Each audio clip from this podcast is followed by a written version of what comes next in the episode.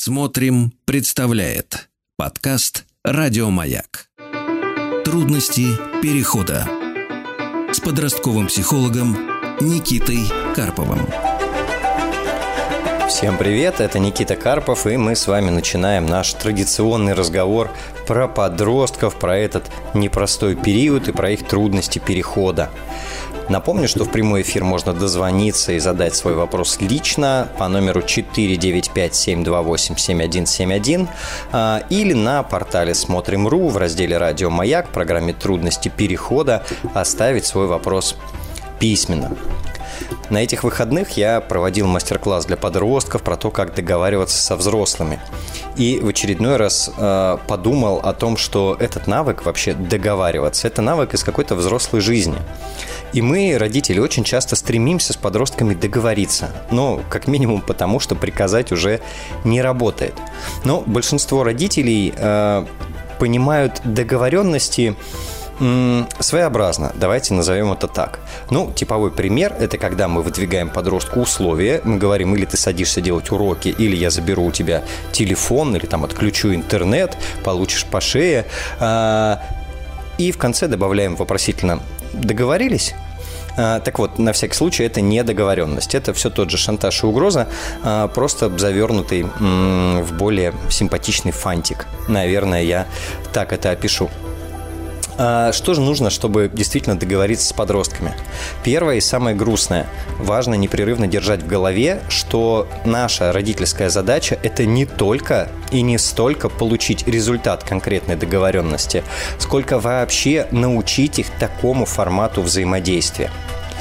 И если мы держим это в голове, то все наши неуспехи и не сложившиеся договоренности, они начинают играть новыми красками. Мы понимаем, что это просто тернистый путь обучения ребенка. А, очень важно помнить, что э, договоренности не выполняются в очень простых случаях. Самый первый очевидный, если договоренность невыгодна. Это когда мы свои интересы в договоренности учли, а интересы подростка учли формально или не учли вовсе. Второе, почему договоренности не сбываются, это потому что подросток ее либо не понял, мы склонны переоценивать их способность по-взрослому относиться к ситуации, либо у него не хватает способности выполнить эту договоренность. Я напомню, например, что до конца старшего подросткового возраста способности к абстрактному мышлению и к временному прогнозированию, они очень условные, а мы рассчитываем на то, что у нас как будто бы с нами взрослый человек договаривается. Ну и третья причина. Мы сами достаточно часто э, манкируем э, заключенными договорами по причине нашей занятости, усталости, работы, в общем, по причинам, которые нам кажутся важным, а для подростка вполне может быть это и не так. Чтобы было проще с подростками договариваться, надо до того, как начать договариваться, вообще посмотреть на все то, что нам от подростков надо. И разобраться, что из этого мы можем требовать, на что еще у нас хватает ресурса, и это желательно, чтобы было небольшое количество пунктов, а, о чем мы только просим, и просьба это действительно просьба, когда мы готовы к отказу. А о чем мы теоретически можем договориться. И важно держать в голове, что а можем и не договориться. А, о чем мы тоже немножко забываем. В общем, договариваться с подростками – это тот еще труд, но в результате мы получаем взрослого человека, который способен взаимодействовать на уровне переговоров. Ну, хотелось бы, чтобы получали. Удачи вам со всем этим. А я напомню, телефон прямого эфира 495-728-7171. И на связи у нас Андрей из города Серпухов. Андрей, добрый день.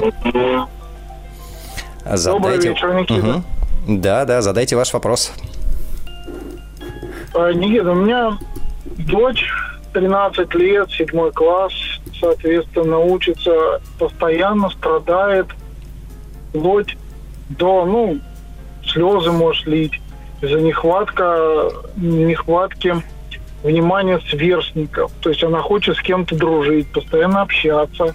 Она с кем-то договаривается, с ней вот там тоже договаривается. В итоге, если вдруг что-то происходит не так, идет не по намеченному плану, она очень расстраивается, начинает замыкаться чуть-чуть себе, не то, что прям вообще не общается – ну, вот такая ситуация, и никак объяснить почему-то не получается, что это все временно. Ну, это, конечно же, пройдет, и, возможно, надо как-то изменить свою, свое поведение, чтобы с тобой вот, ну, дружили остальные, общаться хотели. Вот тут не знаем супругой даже, как вот еще ей объяснить, пояснить, что такие переживания, ну, они, я считаю, лишние. Угу. А она просто как переживала, она возвращается к тому, чтобы общаться, искать это общение? Да, да, да. Она вот проходит период какой-то, буквально там, может, час-два, и с ней мы продолжаем общаться с ней, все, то есть как положено, как обычно, где-то пытаюсь ее развеселить, и в итоге все это проходит хандра, и все, uh-huh. и вновь до определенного момента. Но вот перед тем, как э, она договорилась с своими сверстниками там с кем-то погулять, у нее прям она летает, вся чувствует эйфории, а потом она, грубо говоря, падает на землю. Угу. Вот такое состояние у нее периодически проявляется. Угу. А что вас здесь тревожит? Что вы хотели бы изменить? Я хотел бы попытаться как-то повлиять на ее реакцию, когда вот такое происходит, чтобы она как-то, ну, помочь ей преодолеть это и более легко. Не так угу. вот, ну, она прям в слезы вся там расстраивается очень сильно. Хотя здесь ничего страшного, на следующий день они могут пойти там погулять. Угу. То есть а вот вы... такая реакция у ребенка. А вы как ее слезы переносите? В смысле, я как переношу эту ситуацию? Да, вы и мама, как на ее слезы реагируете? Насколько вам трудно с этим? Ну, знаете, коне... да, конечно, я в силу возраста, может, уже не понимаю этих переживаний, но пытаемся всячески ей пояснить, что я вот до этого говорил, что, ну, страшного-то ничего не происходит, что надо просто подождать, надо как-то по-другому вести себя, наверное.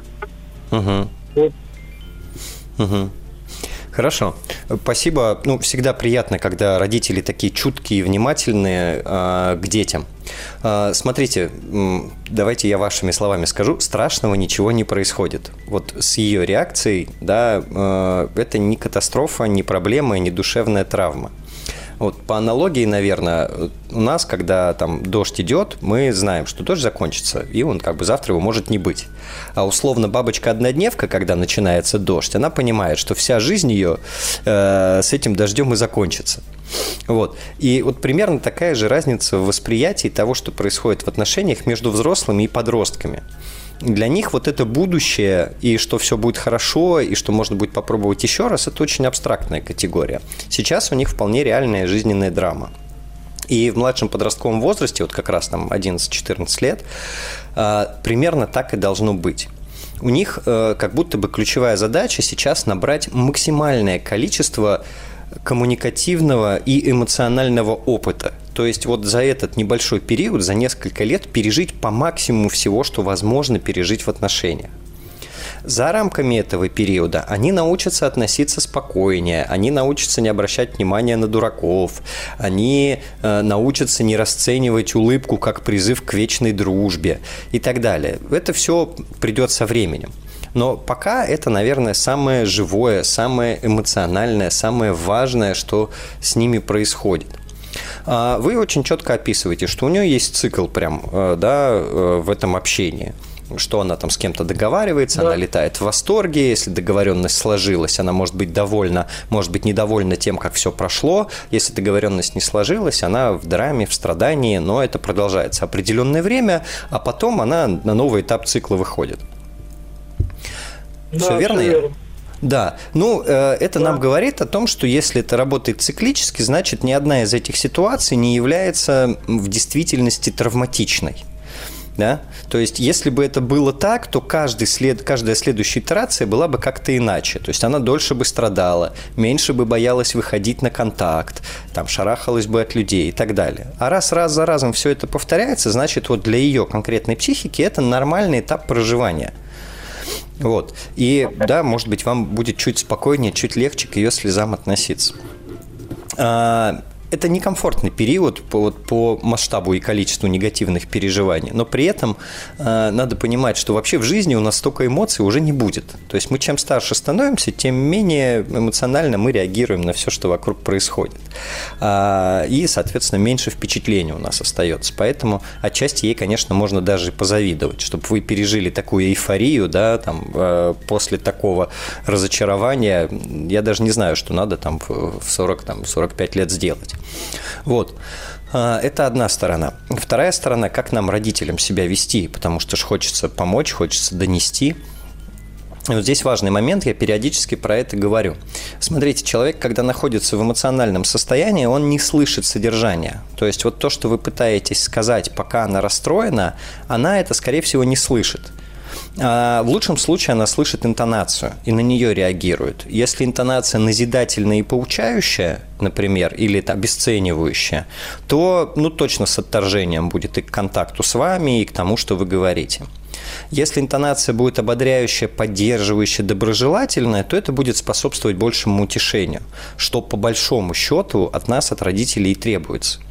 То есть как будто бы вся эта реакция, она делится на две части. Э, первое – это вот эмоциональный всплеск, и здесь наша задача просто поддержать, просто помочь эти эмоции пережить, прожить, высказать, выплакать. Все, не пытаясь привносить никакой пользы, не, не, не пытаясь научить жизни, потому что это не в коня корм в данный момент. Вот. И э, когда эмоциональное состояние выравнивается, и еще не началась эйфория, вот тут можно попробовать побеседовать. Сказать, слушай, милая, ты прям так переживаешь, у нас аж сердце разрывается. А вот ты расскажи, почему да, такое именно переживание? Да, почему ты считаешь, что это настолько важно? И здесь можно попробовать свою идею как раз и подсказать. Слушай, ну вот жизненный опыт подсказывает, что так случается, так происходит, договоренности не складывается, и так может быть по 30 раз на неделе. Да, к этому можно чуть-чуть спокойнее относиться, если верить, что следующая договоренность произойдет. Вот. И тогда появляется шанс, что через некоторое время это содержание у нее в голове осядет. Вот, наверное, примерно так бы я ответил вот из двух частей. Как меньше переживать вам и как помочь э, легче с этим справляться дочке. Да, спасибо вам большое. Я так понял, просто нужно в таких ситуациях ее поддерживать и после уже проводить какие-либо беседы. Да, в первую очередь да, поддерживать, большое. позволять прожить эмоции, а потом уже проводить беседы. Все верно, Андрей. Спасибо вам за вопрос. Хорошего вечера. А да, я напомню. Угу. Всего доброго. А, телефон прямого эфира 495-728-7171. Или вы можете оставить свой э, вопрос на портале Смотрим.ру в разделе «Радио Маяк» программа «Трудности перехода». Трудности перехода с подростковым психологом Никитой Карповым. Ну что ж, мы продолжаем э, говорить о том, как же выжить с подростком, как пережить без э, седых волос э, и потери зубов этот непростой период. Телефон прямого эфира 495-728-7171 и на платформе Смотрим.ру в разделе «Радио Маяк» в программе «Трудности перехода» можно оставить свой вопрос письменно. А мы пока побеседуем с Анастасией из города Москва. Анастасия, здравствуйте. Добрый вечер, Никита. Вопрос у меня следующий. Э, дочь, 12 лет. Единственное, что ее сильно увлекает в этой жизни, это рисование, дизайн, ну, то есть все, что связано с творчеством. Uh-huh. При всем при этом она учится в прекрасной частной школе. А, у нее нет никаких инициатив. То есть э, при разговоре с учителями обратная связь такая, что она не проявляет инициативу на уроках. Э, если ее не спросить, если ее не сподвигнуть на там, выполнение каких-то заданий, то от нее это э, исходить не будет. Uh-huh. И э, вопрос, что с этим делать, и мне в этой ситуации э, и ей хочется помочь, чтобы она не потеряла те возможности, которые у нее есть. Ага. Вот. Какие-то э, разговоры, вызывание, там, не знаю, к будущему, ну, понятное дело, что для подростка это будущее где-то очень далекое и не имеет значения. Важнее, что здесь сейчас. Угу. Ну, это очень согласуется с тем, как должно быть в этом возрасте. А ее саму угу. беспокоит вот то, что вы называете отсутствием инициативы? Нет. Угу. А почему вас беспокоит? Что, что за этим такого страшного стоит? Чего она не успеет? Ну, я просто переживаю за то, что это будет э, провал в знаниях такого общеобразовательного да, плана. Вот. При этом она получает сейчас еще и доп. образование помимо школы. Она э, учится в школе дизайна. Она очень туда хотела, она прошла по там отбор и так далее. Но даже вот я сейчас вот вижу, даже по вот этой вот э, школе дизайна, пока я ей не напомню о том, что ты помнишь, там есть какое-то задание, которое нужно выполнить. А, да, точно, да, вот сейчас помню. Uh-huh. Ну, то есть вот как ей помочь в этом, я не знаю, ну, вот для меня это видится проблемой. Причем, uh-huh. при том, что когда мы начинаем с ней это обсуждать, э, понятное дело, что я выгляжу очень назойливо в ее глазах. Uh-huh. Может быть, мы э, давайте так попробуем. А если бы она была инициативной, то что бы и поменялось в ее поведении? Прямо пишите, что бы она делала. А, слушайте, ну она была бы на лучшем счету в школе, а, при том, что она может... В поведении, это... в поведении. Это результат вы описываете. А вот что в поведении поменяется? Какой хороший вопрос. Я не могу так ответить, не знаю. Угу. Просто мне тоже не очень понятно, что вы имеете в виду под этим словом. И уж 12-летней девочке 100% непонятно. Вот. Мы хотим чего-то абстрактного, у нас не очень сформулировано, как это должно выглядеть. Мы расстраиваемся, когда этого нет. А, ребенку ну, транслируем, да, что вот он как, ну, как-то по-другому. Да, давайте попробуем а, сформулировать. Да, ну смотрите, если это касается школы, то, uh-huh. наверное, это было бы более активное участие в школьной жизни и в уроках, ну вот э, в течение там какого-то предмета. То есть о чем я слышу от учителей? О том, что она может показать свои знания и получить э, больше балл, да, там, uh-huh. как оценку своих знаний, если она будет более активно в этом участвовать. А так она как, как э, самоустранение такое. Ну вот меня uh-huh. не трогают, и ладно. Вот я открою свой скетчбук и порисую. То есть вся жизнь сконцентрирована э, исключительно на скетчбуке. Угу. То есть у нее знания есть, а стремления получить за них оценку нет? Э, ну, и я вижу, что есть еще и начинает какое-то отставание в знаниях тоже. Угу. И это тоже связано с проактивной позицией. Угу. Я бы, наверное, вот в каком направлении подумал. Ну, давайте сейчас немножко пофилософствую про то, что люди очень разные. И угу. разные по темпераменту, по складу нервной системы, по характеру, личностные особенности у нас у всех разные. И нам бывает трудно в двух случаях. Когда дети похожи на нас по складу, и когда дети не похожи на нас по складу. Вот. В обоих случаях нам трудно. А, и часть работы, наверное, которую можно сделать, это э, в большей степени, наверное, принять и согласиться, что она может отличаться, ну, или от вас, если вам свойственна эта инициатива, или от ваших ожиданий, как было бы классно, вот, чтобы она была вот такая. Угу будет просто чуть-чуть попроще. Она может вообще-то э, не смочь такой быть. Вот, ну, в, в инициативность, как вы ее понимаете, там много чего входит, начиная от свойств темперамента, заканчивая привычками поведенческими. Вот, вот там каких-то вещей базовых, которые с генетикой появляются, их может просто не быть. И тогда получится, что как будто мы все время ждем нереалистичного, что не очень здорово. А, это одна часть истории, про то, что мы соглашаемся и признаем, что дети бывают разные. Здесь хорошо бы поисследовать вообще, а что вот в ее поведении является неотъемлемым свойством и неизменным. Ну, не знаю, там темп, например, у всех людей темп мышления, он разный. И это не то, что можно поменять вообще-то. Это то, с чем надо научиться жить. Или, да, там с эмоциональной сферы, там скорость реагирования или интенсивность реагирования тоже у людей очень разная. А, а что является просто вопросом а, научения навыкам конкретным? Сейчас я к этому перейду. И э, вот в ваших переживаниях за инициативность я бы, может быть, потратил время, посидел бы и помозговал на тему, а какие конкретные действия помогут ей больше проявлять активность на уроках, и, э, больше запоминать, э, лучше помнить про задания, легче себя организовывать.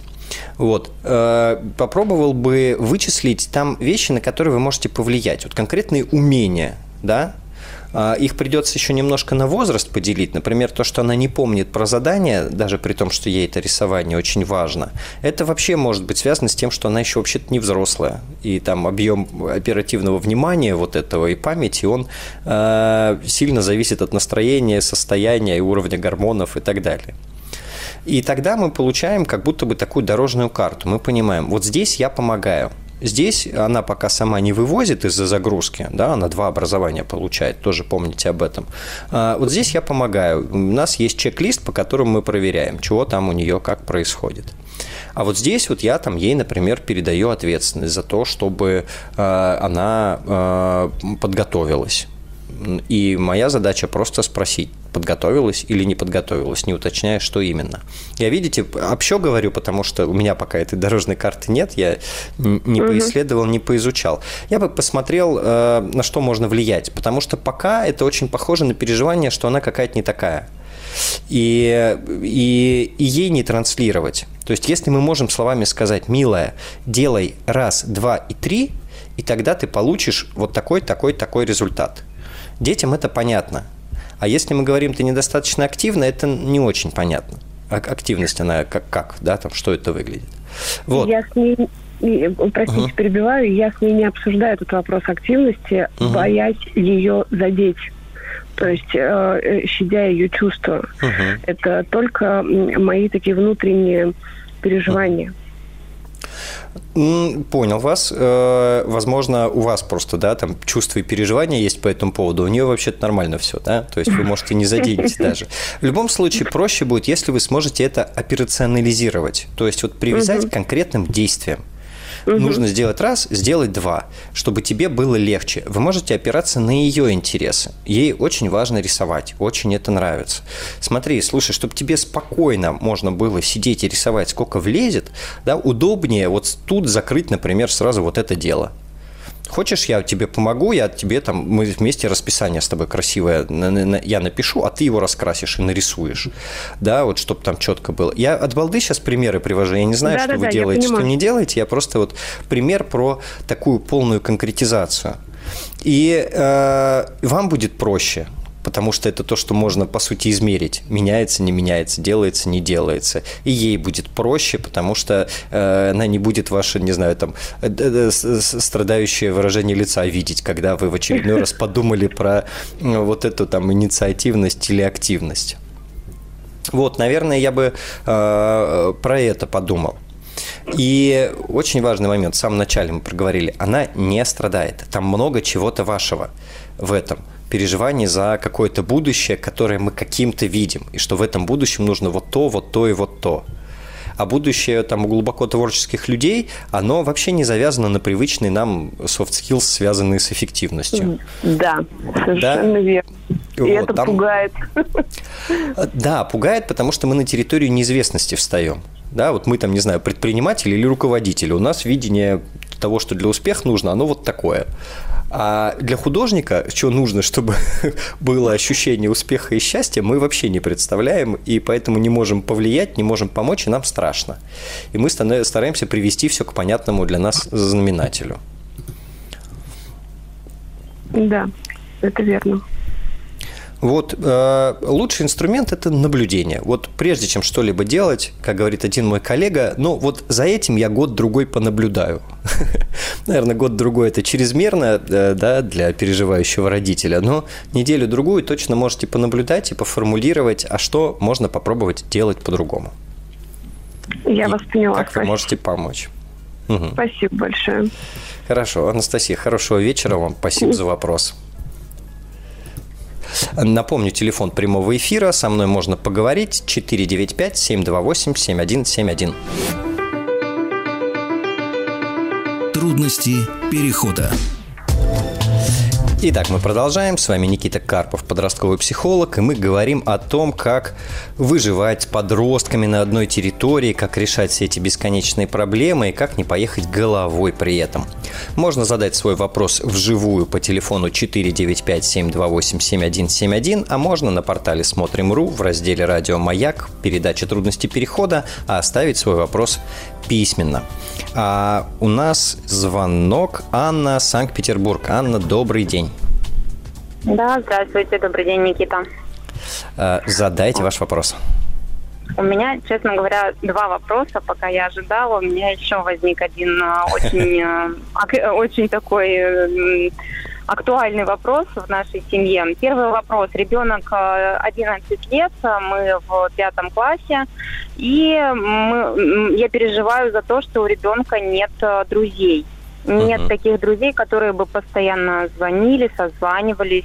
Если он заболел, то как-то, может быть, сопереживали, узнавали, как он. А, как в моем детстве, так это было э, у нас. А сейчас uh-huh получается, что ребенок загружен, ребенок загружен всевозможными а, дополнительными кружками. Он не ходит э, гулять с классом, как вот, э, ну, его, может быть, и не зовут.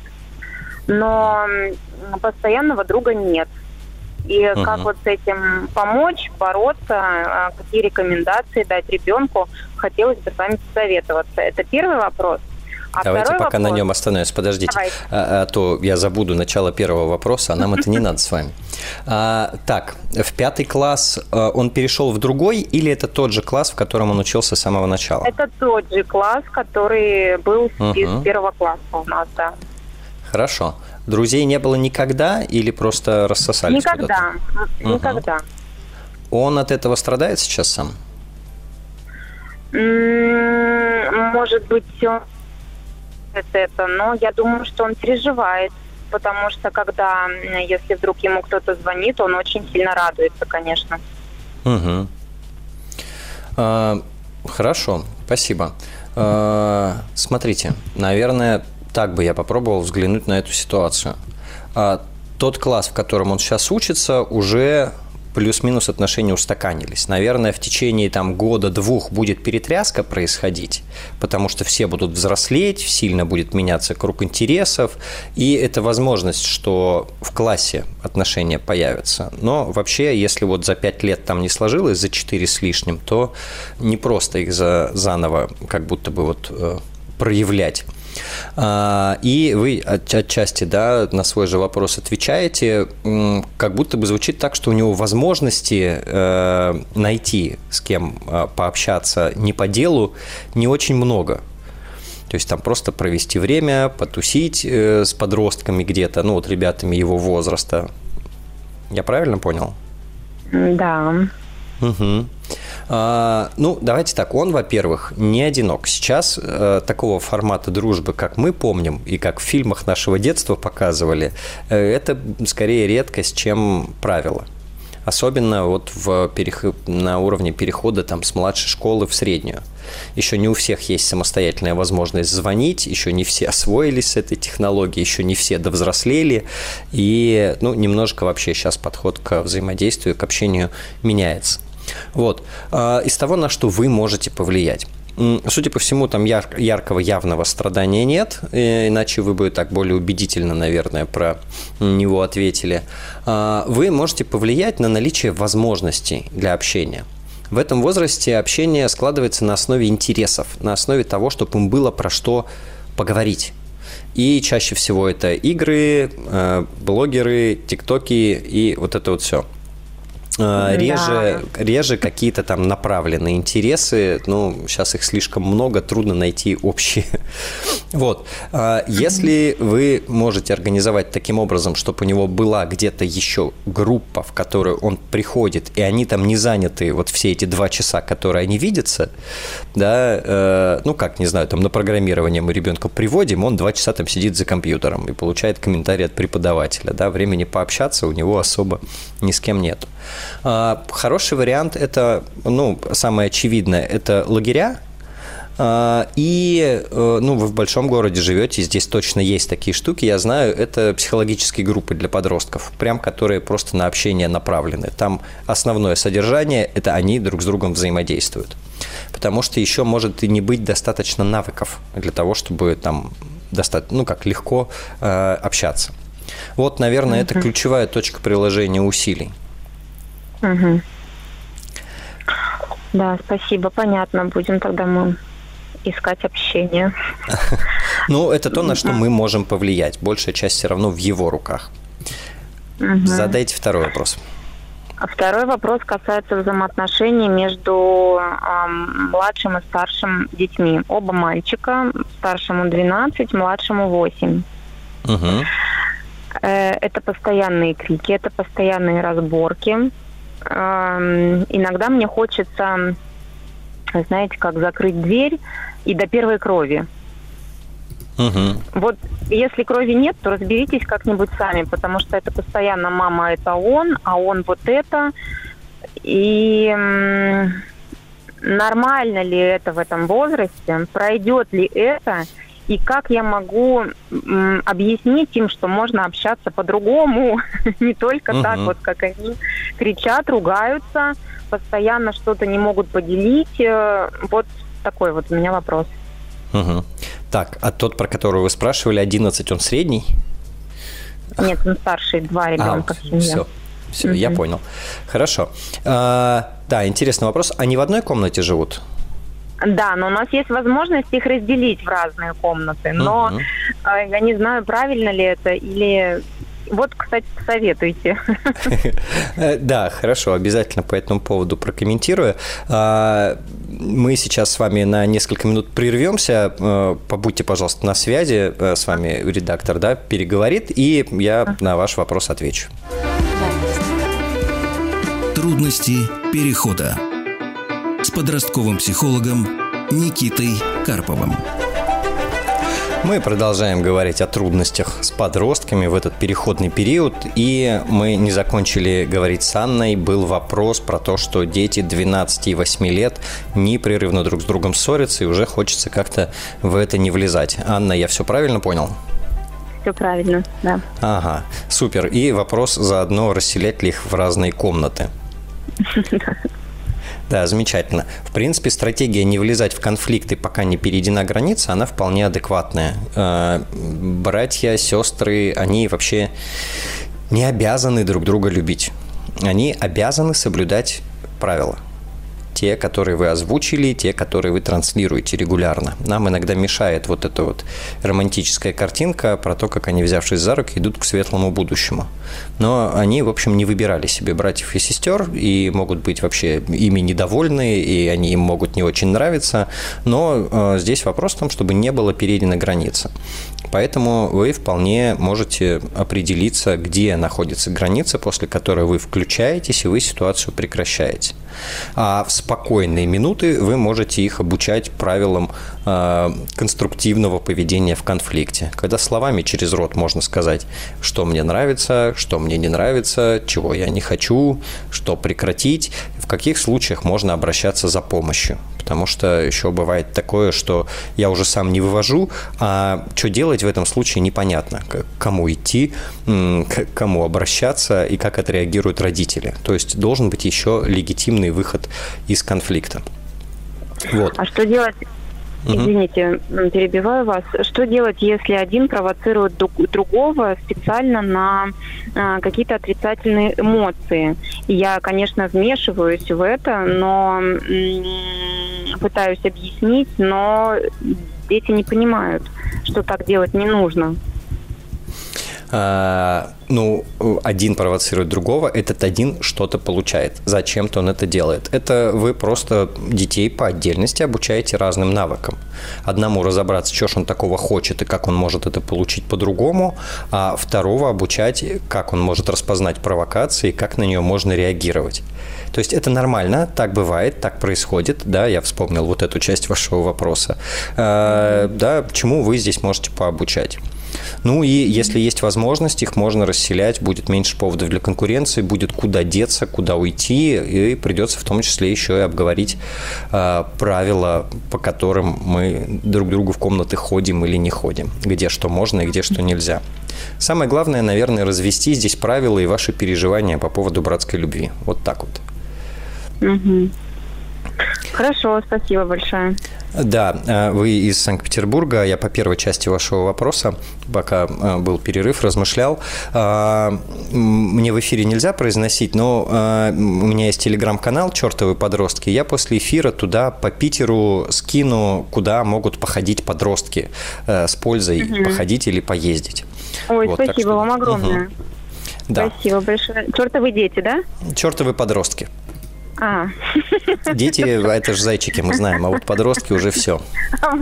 Да, все верно. Спасибо вам огромное. Спасибо еще раз. Да, да всего доброго. До свидания.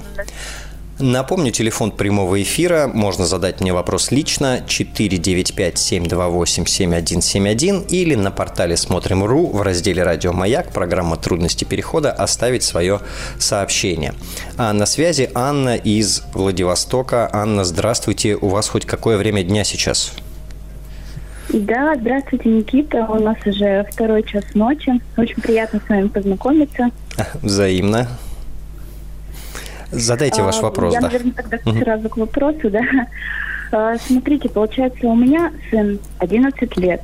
А, проблема в том, что сейчас после летнего периода э, надо одеваться в одежду потеплее, но он все никак не может привыкнуть к тому, что температура на улице изменилась. Соответственно, это все чревато сопли, кашель, больное горло, и я никак не могу донести до него свои аргументы, о том, что раздетым э, по улице сейчас ходить нельзя. То есть обязательно куртка, какая-то теплая кофта. Но угу. если не проконтролировать, э, это обязательно он наденет что-то супер легкое. То угу. есть это просто какая-то футболка. И все. То есть температура там 15 градусов, он может выйти в одной футболке. И я уже не знаю, что с этим делать. И что, каждый раз заболевает? Э, это все начинается с каких-то мелких вещей, то есть э, просто насморк, дальше больше, потому что, ну, как я уже сказала, да, мои аргументы на него не работают. Угу. Вот, и, соответственно, начинается горло больное, угу. приходится школу пропускать. Угу. Он, наверное, ужасно грустит по этому поводу. Очень. Хорошо. А, слушайте, а он по каким-то другим поводам протестует, спорит с вами? А, да, то есть э, это телефон, если я хочу отобрать. Ну, то есть у него уже такой характер проявляется, э, свое мнение складывается, вот особенности в одежде. То есть в школу какая-то одежда, даже если попросить одеть именно школьные брюки, это тоже большая проблема. Одежда, угу. обувь, вот особенно в этом плане очень много протестов. Угу. Угу. Интересно. А как вообще вы со всеми остальными протестами справляетесь? Ну, стараюсь приводить э, какие-то аргументы. Угу. В принципе, по большей части срабатывает. Угу. Единственное поле, где не срабатывает, это вот одежда, получается, да? Да, Угу. То есть это с большим боем. Угу. Хорошо. Ну, у вас начинается, не у вас, а у сына начинается подростковый возраст. А, поздравляю вас с этим. Вы теперь с нами надолго. А, да. Ну, не переживайте, это проходит тоже. Смотрите, тут ну, несколько составляющих сразу. Обычно, обычно, ну, есть внутренняя потребность в протесте по, по отношению к родителям по разным поводам. И обычно какая-то тема становится генеральной, на флаг поднимается. А, обычно это та тема, где у родителей уже не хватает сил. Ну, или, например, где мы же физически не можем на него надеть куртку и надеть на него штаны. То есть это будет совсем выглядеть своеобразно. Телефон, наверное, мы еще можем отобрать, и под э, страхом э, отбора телефона там манипулировать э, ладно, влиять на учебу, там, на режим и так далее. А уж запихивать в куртку, ну, это совсем смешно. Вот, поэтому обычно вот в теме, которую подростки выбирают, родители как раз сдаются. И подросток получает то самое ощущение, э, что я вот сам могу решать, даже если это решение, ну, дурацкое, прямо скажем. Вот, это раз, польза. Второе, может быть, я бы ну нет, давайте последовательно. Что с этим делать? Я бы поискал, где он еще спорит и где вы можете ему уступить. Вот прям где, чтобы он побеждал, помимо э, одежды, чтобы вот это вот ощущение ему дать в какой-то другой теме.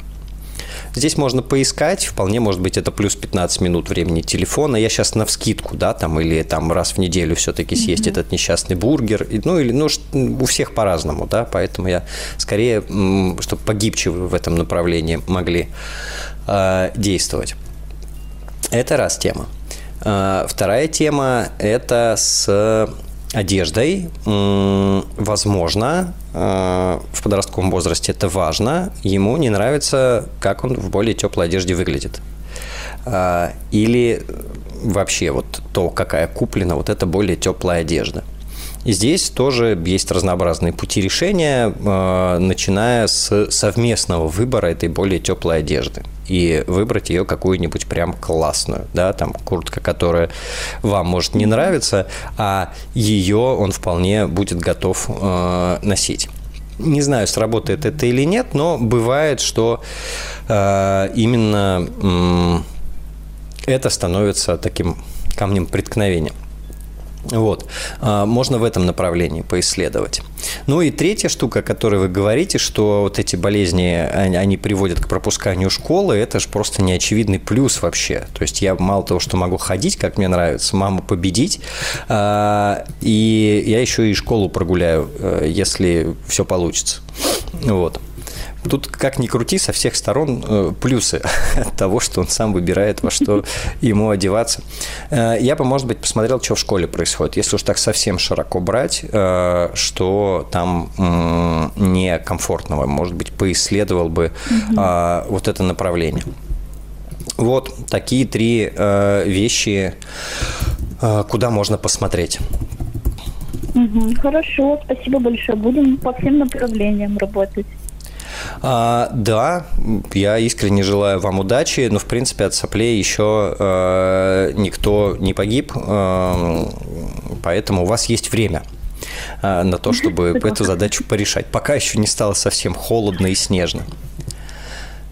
Хорошо? А, да, спасибо вам за вопрос. Да, доброй ночи. Надеюсь, вы выспитесь. Всего доброго. А, я напомню, телефон прямого эфира. Можно позвонить и задать вопрос мне лично. 495-728-7171.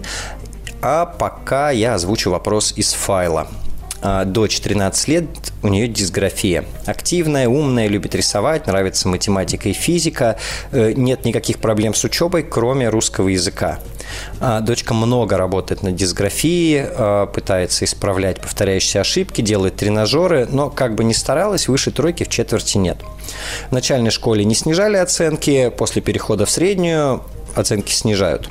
А, ну, не буду прям весь вопрос зачитывать. А, с сентября этого года, седьмой класс, после а, каждой оценки по русскому языку дома тихая истерика. Просто плачет, говорит, ничего не могу, у меня ничего не получается, обидно, что много работаю, и э, все равно тройка. И тот, кто ничего не знает, у него тоже тройка. На смену школы не соглашается, ее устраивает и класс, и контакт с учителем. А, все доводы, что много успехов в других отраслях, не работают а, просто закрывает дверь и тихо плачет в своей комнате. Анастасия из э, города Лиски. А, Анастасия, ну, не знаю, слышите вы или нет, я, во-первых, очень хочу вас поддержать, это действительно непростая ситуация, и дочь вашу поддержать, она настоящий герой, есть ограничения, которые точно влияют на результаты, точно влияет на оценку, и э, в той системе, где она находится, это ограничение не преодолеть. И здесь, наверное, э, вот про то, как поддержать. Во-первых, когда ей плохо, когда она плачет, мы просто поддерживаем, ничему не обучаем, э, не говорим, как правильно то или иное воспринимать, а мы просто поддерживаем и жалеем, и говорим, как это ужасно обидно, и как это неприятно, и какая, какая она умничка, как она много старается. Э, в те моменты, когда она поспокойнее, когда нету вот этого острого момента расстройства, печали и страдания, мы можем говорить о следующем. 13 лет она достаточно взрослая уже. Мы можем говорить, что вот есть штуки, которые ты про себя знаешь.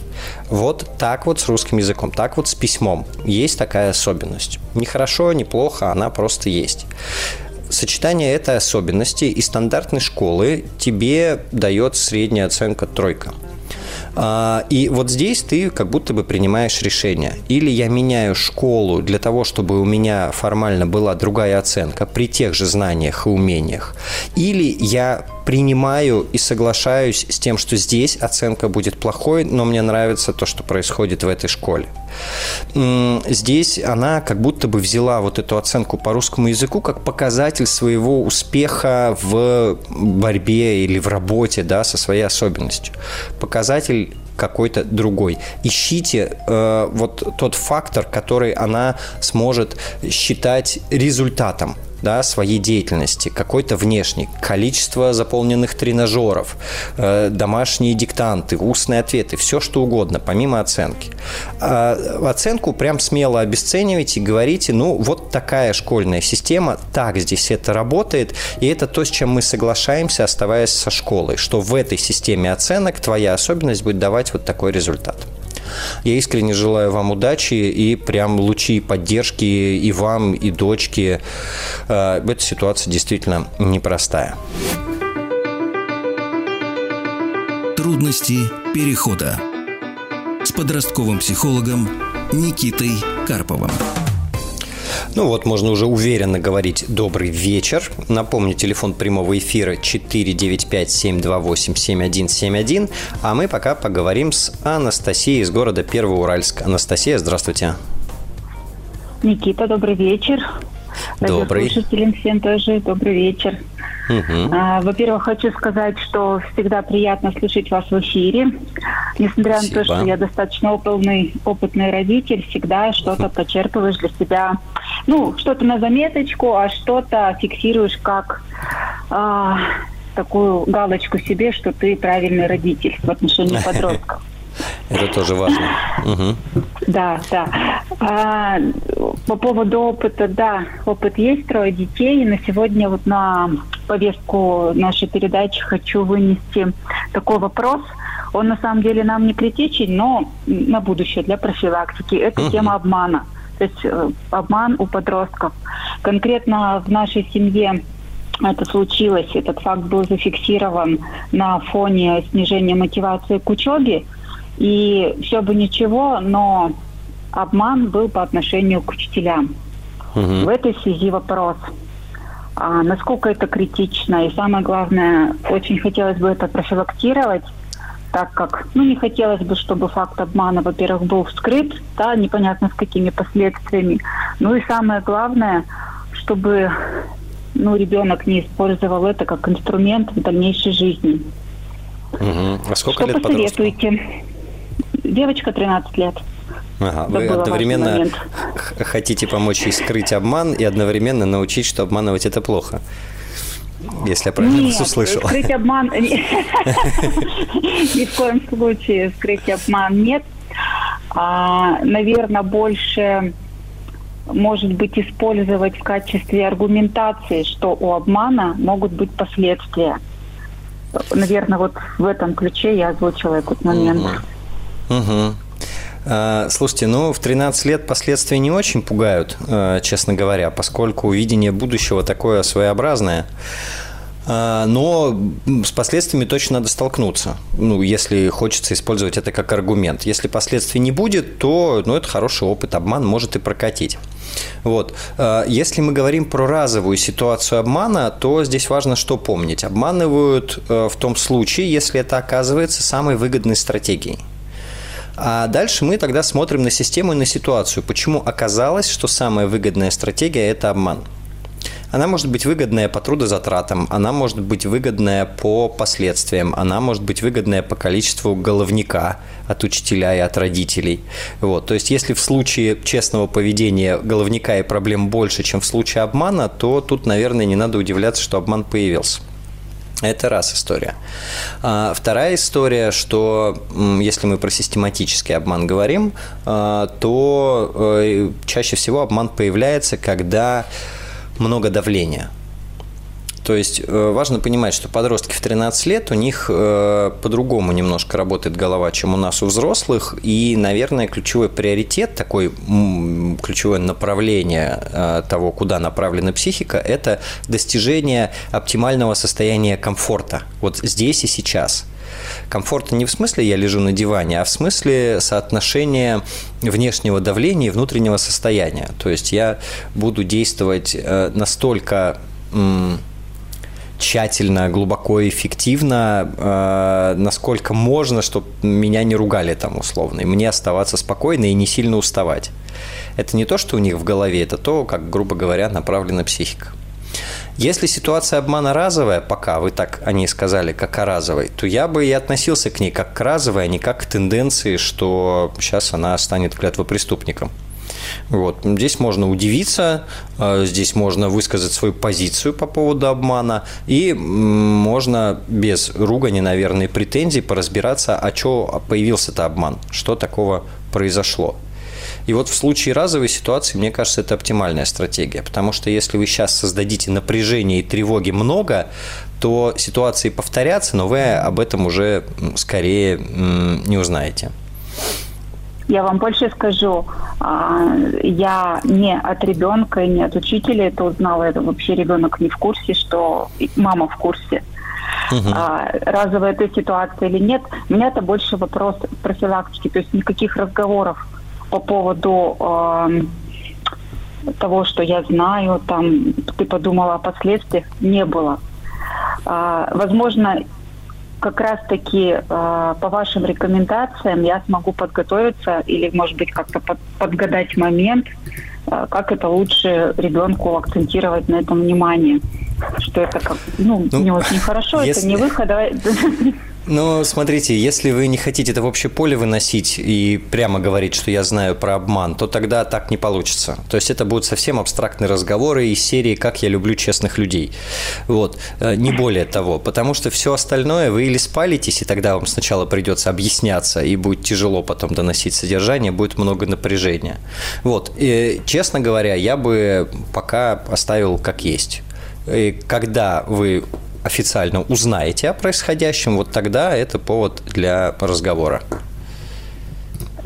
Все понятно. То есть каких-то общих рекомендаций, ну, не впрямую разговоров о том, что как классно быть честным, или там каким-то аллегорическим uh-huh. способом подростку, ну, естественно, уместно э, обозначить, что врать-то посмотри, как плохо. Ну, это я. Ну, ну да. Ну, слушайте, ну это все равно общефилософские разговоры будут. Э, здесь больше влияет модель, как она видит, как вы реагируете на правду и на ложь, в принципе, да, там, как вы кино, если смотрите, то обсуждаете. То есть я бы не делал это усиленно. У вас пока есть кейс один – вот. Э, и тоже не надо из-за него разворачивать машину пропаганды э, пока.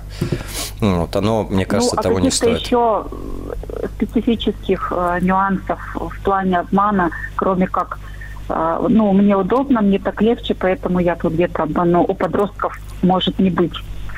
Но вообще Или врут, врут всегда. Там, да ну нет, подождите, а, ну. вы очень рано начинаете. Бывает патологическое вранье, но как бы до этого надо дожить. А, один кейс ни о чем не говорит. Люди в принципе... Я не переживаю, но надо даже быть подготовленным и как-то это все диагностировать вовремя, а, самое главное. Если будет непрерывно врать в течение долгого времени по любому поводу, то вот это проблема. Пока то, что вы озвучиваете, не очень проблема. Но вот на задуматься люди, в принципе, врут всего по двум причинам. Или чтобы что-то получить, или чтобы чего-то избежать. Вот. И, ну, подростков и то же самое. Да, то же самое, конечно. Они же тоже люди. Просто у них э, перспектива покороче немножко, и цена и ценность для них выглядит иначе, чем для взрослых. Я бы пока не так переживал и не так беспокоился, в том числе и за профилактику. Вранье – это в том числе способ коммуникации, а, в том числе способ коммуникации. А, и этот инструмент, которым тоже надо обладать взрослому человеку. Вот. Задача, чтобы да, это вранье не превратилось в то, что вредит э, ей в жизни. Да, вот я с этой задачей, с этим умыслом вопросы задаю. Как, как же, пока, как же, пока как не же? переживать. Пока не переживать. Пока Вы если не сейчас переживать. начнете сильно переживать, то ситуация может стать сложнее. Хорошо, вы меня успокоили. Спасибо. Хорошо. Спасибо вам большое за вопрос, Анастасия. Хорошего вечера. А, Я напомню, телефон прямого эфира 495-728-7171, а мы поговорим с Ларисой из города Москва. Лариса, добрый вечер. Добрый вечер, Женя, добрый вечер. Э, Хотелось бы такой вопрос задать. Я думаю, что, к сожалению, у нас в стране рас- распространенная эта ситуация. Значит, лет семь назад мои дети, э, мой сын развелся, и там остались, и там остались внуки, и прежние наши родственники категорически против, чтобы мы общались, и все для этого сделали. То есть, если поначалу там как-то мы виделись раз в неделю, два раза в неделю, то теперь я своего внука уже не вижу года четыре. Хотя он живет Ого. тоже в Москве. Да, он живет в Москве. Но так, опять-таки, не будем даваться в мелочи. Все сделано, что и у него нет ни телефона, который мы знаем.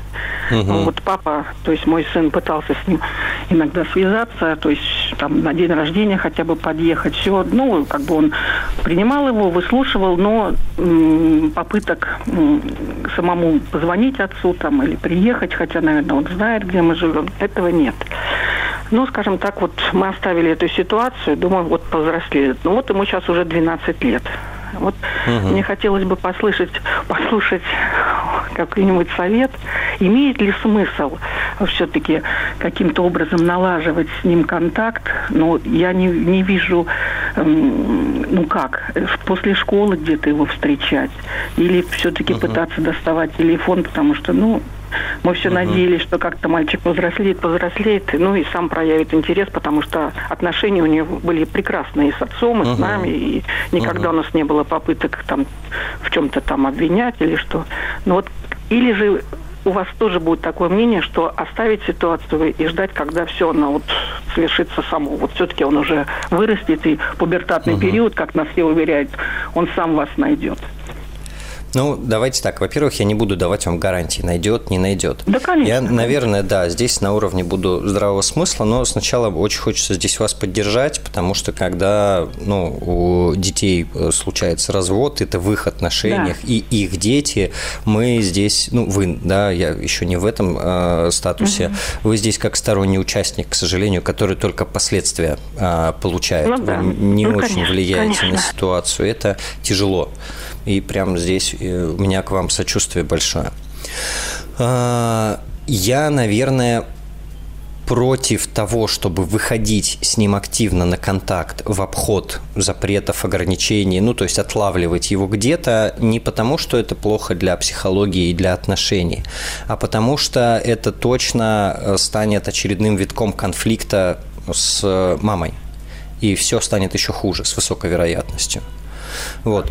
А, И здесь э, самое неприятное э, и, наверное, самое грустное, что сыну нужно выстраивать отношения сначала с э, бывшей женой для того, чтобы хоть как-то начали меняться отношения, ну и появилось позволение.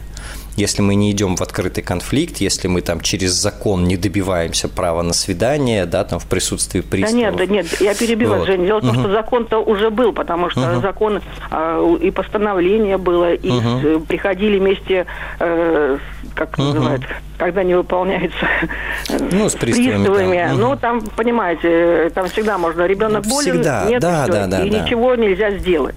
То есть И- тут закон есть, но он не работает. Это правда. И единственный путь, он самый неприятный, самый долгий. Единственный путь хоть как-то вот сыну с бывшей женой выравнивать отношения, чтобы появилась возможность встречаться.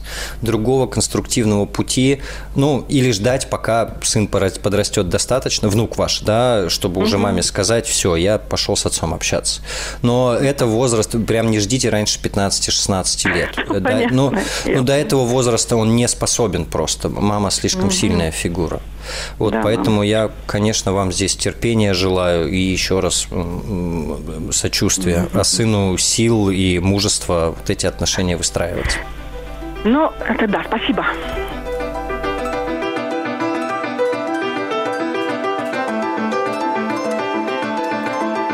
Трудности перехода.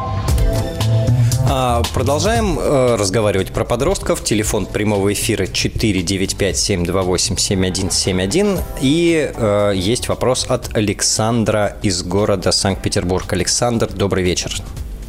А, добрый день, Никита.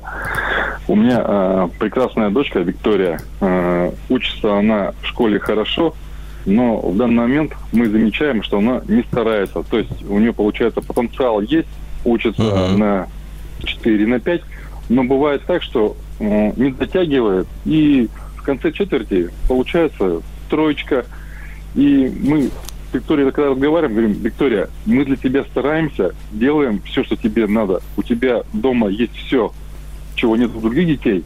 Почему ты не стараешься и не делаешь для нас приятно и не учишься только на одни четверки и пятерки?